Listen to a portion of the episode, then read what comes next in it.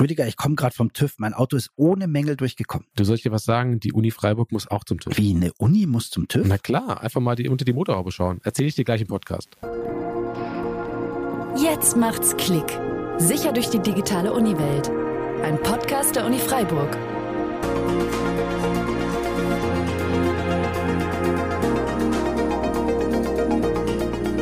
Mit Rüdiger Trost und Tobias Schrödel. Hi Tobi. Hi Rüdiger. Du, wie gesagt, die Uni Freiburg muss zum TÜV. Wahnsinn, äh, wie zum TÜV? Ich verstehe das überhaupt nicht. Da gibt's doch gar keinen TÜV für eine Universität, oder? Ölwechsel, Bremsen einstellen, nicht kontrollieren. Einfach mal auf die Hebebühne, weißt du? Ach Quatsch, erzähl mir doch keinen Unsinn. Nein, Quatsch. Das Rechenzentrum hat eine Zertifizierung angestrebt, die ISO 27001 Zertifizierung. Und da kommt tatsächlich der TÜV zum Abnehmen. Ach was, und was prüfen die dann? Ich meine, Bremsen hat ja so eine Uni nicht. Nee, nee. Die prüfen, also es hat ein bisschen komplizierten Namen, das heißt operativer Betrieb der Ressourcen im Maschinensaal 2 des Rechenzentrums. das klingt echt kompliziert. Operativer Betrieb der Ressourcen im Maschinensaal 2. Maschinensaal klingt so ein bisschen nach U-Boot. Und aber operativer Betrieb ist das, was ich auch von so einem Rechenzentrum natürlich kenne. Da gibt's Leute, die arbeiten da, die machen bestimmte Dinge, die müssen darauf achten, dass die, die Patches alle eingespielt sind und so weiter. Da gibt's also viel zu tun. Und was macht dann der TÜV? Der guckt, ob die das alles gemacht haben oder wie oder was? Genau, die gucken einfach, ob die die richtigen Prozesse haben, um das auch in Zukunft richtig zu machen. Und das ist was Besonderes, weil es ist die erste Uni in Baden-Württemberg, die das Zertifikat auch tatsächlich hat. Echt? Mhm. Wow. Und nicht schlecht. Bundesweit gibt's auch nicht so viele. Also es ist was Besonderes. Da kann man schon stolz drauf sein. Da kann man sich schon auf die Schultern klopfen, wenn man so ein Zertifikat bekommen hat oder so eine Zertifizierung bekommen hat.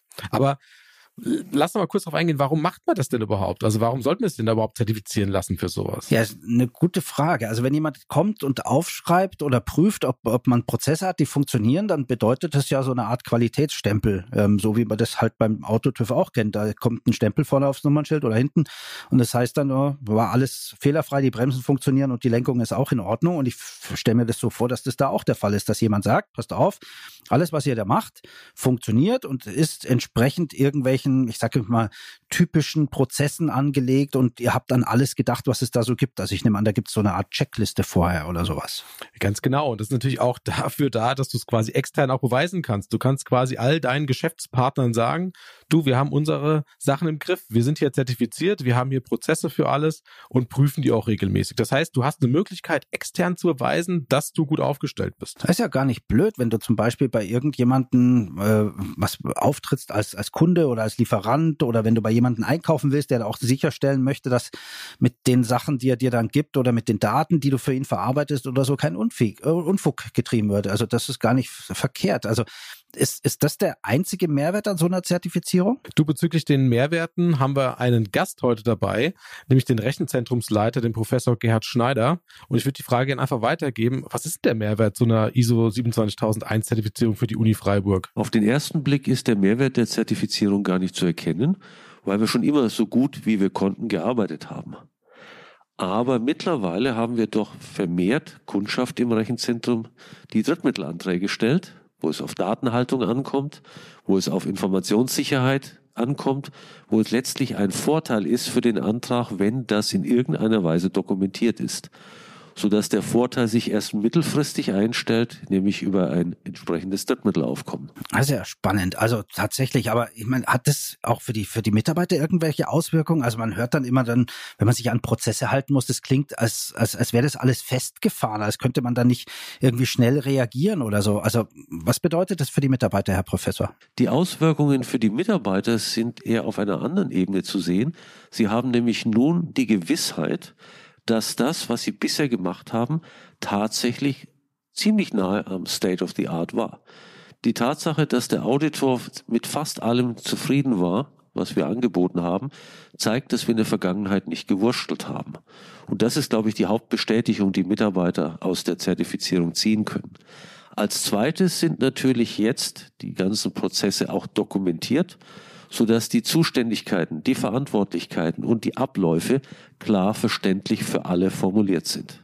Das macht alles total Sinn, aber heißt das, dass die letzten Endes mehr zu tun haben in der, im Rechenzentrum oder in der IT generell dadurch? Mehrarbeit sollte eigentlich nicht anfallen, denn die verschiedenen Prozesse sind ja geregelt und dokumentiert.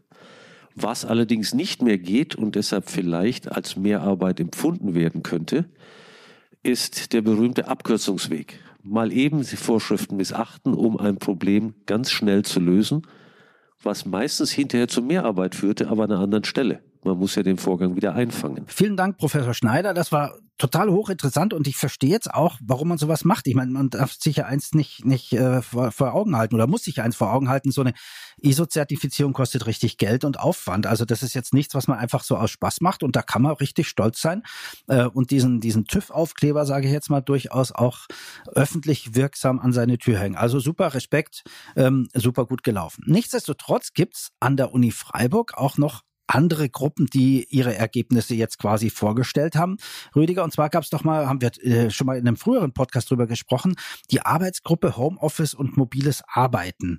Ähm, und die sind auch mehr oder weniger fertig, ne? Genau, die haben jetzt auch ihre Ergebnisse präsentiert und ähm, man kann schon ja übergreifend sagen, dass das Thema Homeoffice aus dem Alltag jetzt nicht mehr verschwinden wird. Also wir haben natürlich die Situation gehabt, dass man relativ schnell auf einmal von äh, ja, Arbeiten in der Universität vielleicht auch ins Homeoffice geschickt wurde.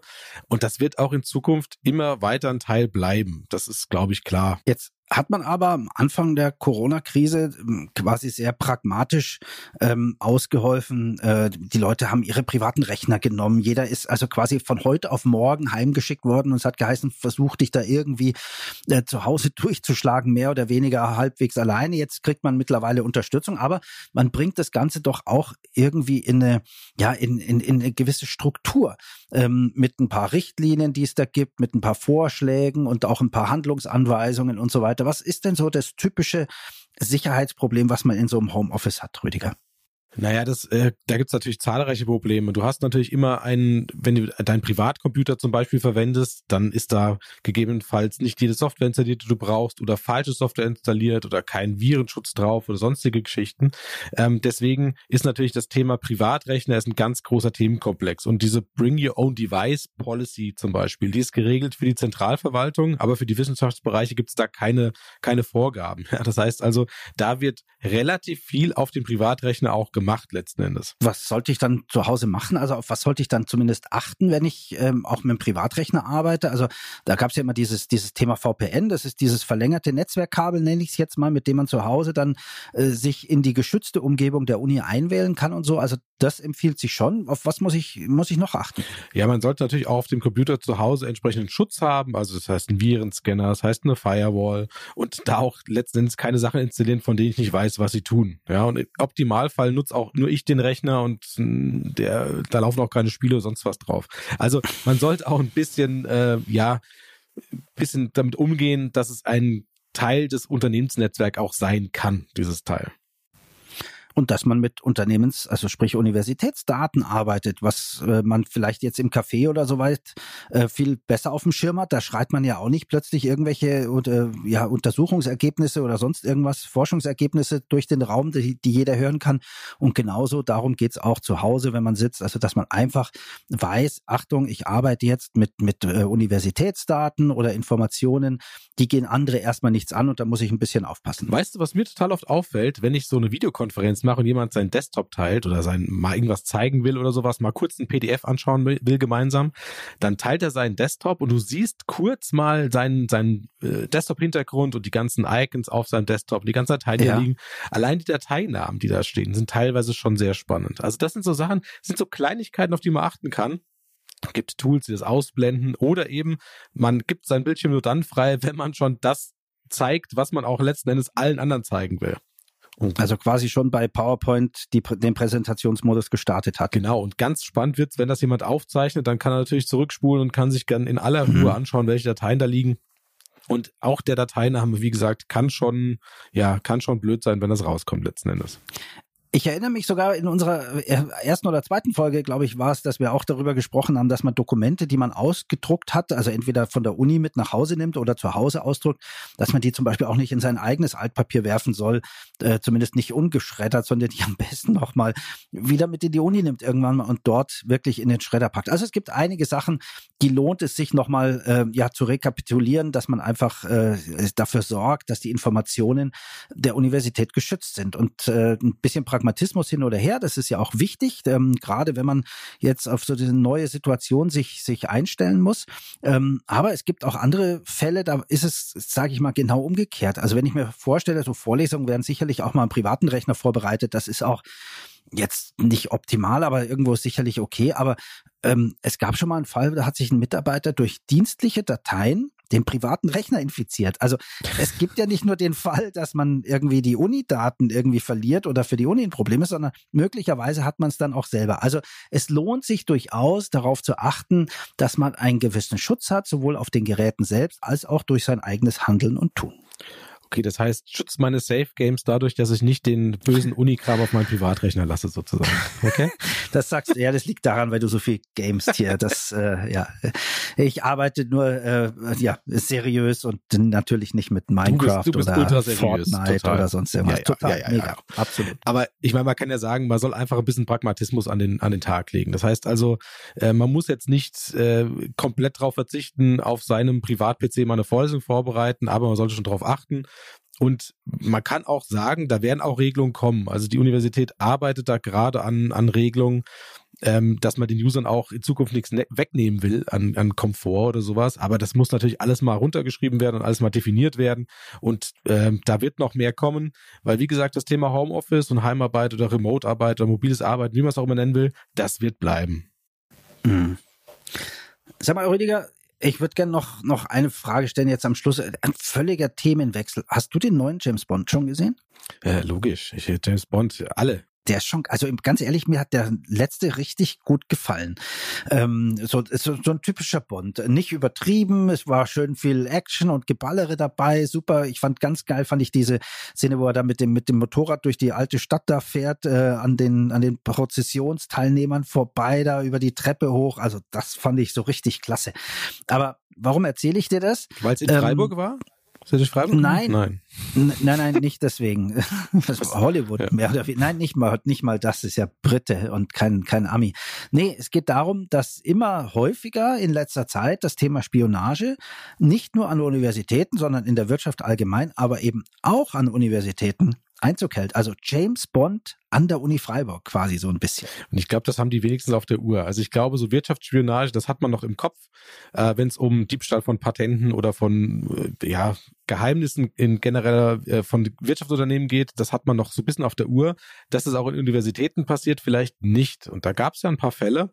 Ähm, beispielsweise an der Uni Augsburg war das. Ja, ähm, das kam letztes genau. Jahr raus. Da hat tatsächlich ein Mitarbeiter mit dem russischen Geheimdienst zusammengearbeitet und hat gegen, gegen Bargeld Geheimnisse verraten. Also das Problem ist, das klingt jetzt total nach, nach äh, James Bond eben, aber so ist es gar nicht. Wenn man sich das mal wirklich im Detail anguckt und da mal ein bisschen überlegt, dann hat der einfach mit, mit jemandem, den er kennengelernt hat, vermutlich hat sich dieser russische Spion aber an den rangemacht irgendwie, als rangewandt, sage ich mal, als Freund ausgegeben und nach einiger Zeit, ja, denkt man sich da vielleicht auch gar nicht viel dabei, dann redet man mit dem einfach über irgendwelche Dinge. Der fragt dann auch natürlich irgendwelche äh, Fragen und machen wir uns nichts vor, die sind natürlich auch ausgebildet, so zu fragen, dass es nicht gleich auffällt. Und äh, irgendwann floss dann wohl auch ein kleiner, ich glaube ein, ein, geringer dreistelliger Betrag an Geld und dann ganz ehrlich, dann bist du dran, dann haben sie, dann haben die dich auch und das wissen die auch und dann erpressen die einen.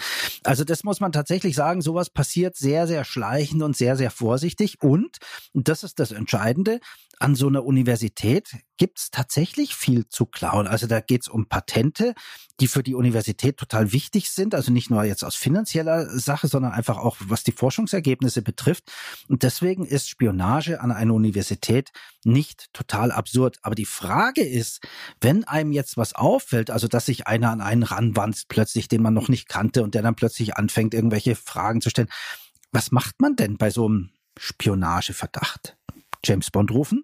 Ja, erstmal musst du die Augen aufhalten. Also das, das überhaupt schon zu merken, dass da einer kommt, ist ja schon mal eine, eine Leistung. Und ich hoffe, wenn man den Podcast gehört hat, ist man so ein bisschen geschärft darauf und guckt so, hey, wer fragt mich denn hier über Informationen ab, die ihn eigentlich nichts angehen?